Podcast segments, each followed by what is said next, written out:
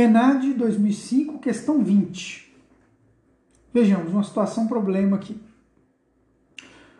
Um estudante do curso de pedagogia observa durante o estágio uma criança utilizando um cabo de vassoura para puxar seu brinquedo que rolou para debaixo do armário e reflete sobre os diferentes aspectos do desenvolvimento, destacando o que corresponde àquela situação, a fim de registrá-la no relatório sobre a criança.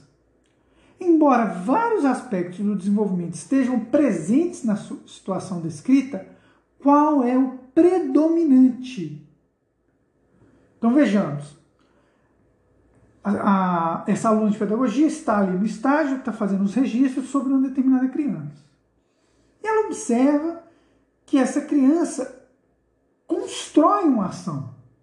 Então ela constrói uma ação diante de um problema que se apresentou para ela. Foi o que? O brinquedo rolou para. Ela, ela rolou para algum lugar que ela não conseguia alcançar, para debaixo do armário, e aqui. Ela vai utilizar uma vassoura para puxar o brinquedo. Então ela usou ali vários. É, vamos dizer assim.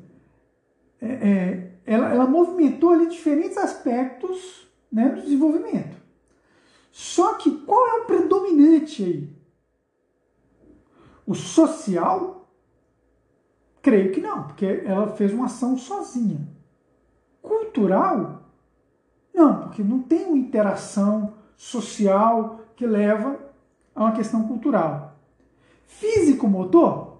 Tem um elemento físico-motor, claro. Mas ele é o predominante?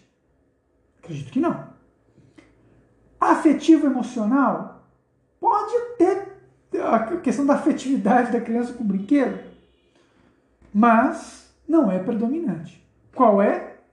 O intelectual. Então a criança ela entende que ela tem a capacidade de resolver aquela situação sozinha, então ela, ela cria uma estratégia. Ela pode, de algum, em algum sentido, ter observado algum comportamento de adulto e ela registra aquilo na memória dela, e isso já é um elemento intelectual.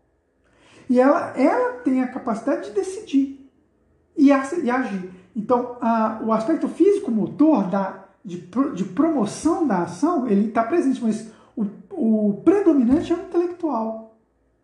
Está claro isso? Então, muito simples essa questão. Na verdade, dificilmente nos, nos ENADs e nas provas que vocês forem fazer, mais complexas, a coisa vai aparecer assim tão chapada, né?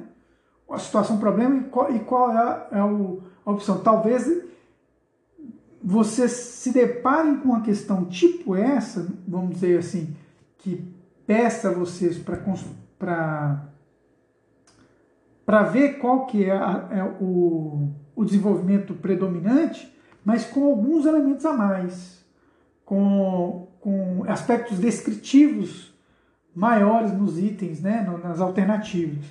Mas, mas ainda assim bastante interessante a gente refletir sobre isso, né? Porque essas são coisas que vocês experimentam nos estágios de vocês.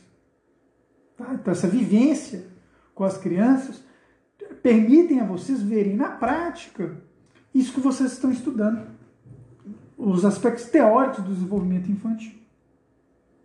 Muito claro, muito simples essa, né? Matamos? Vamos para a próxima.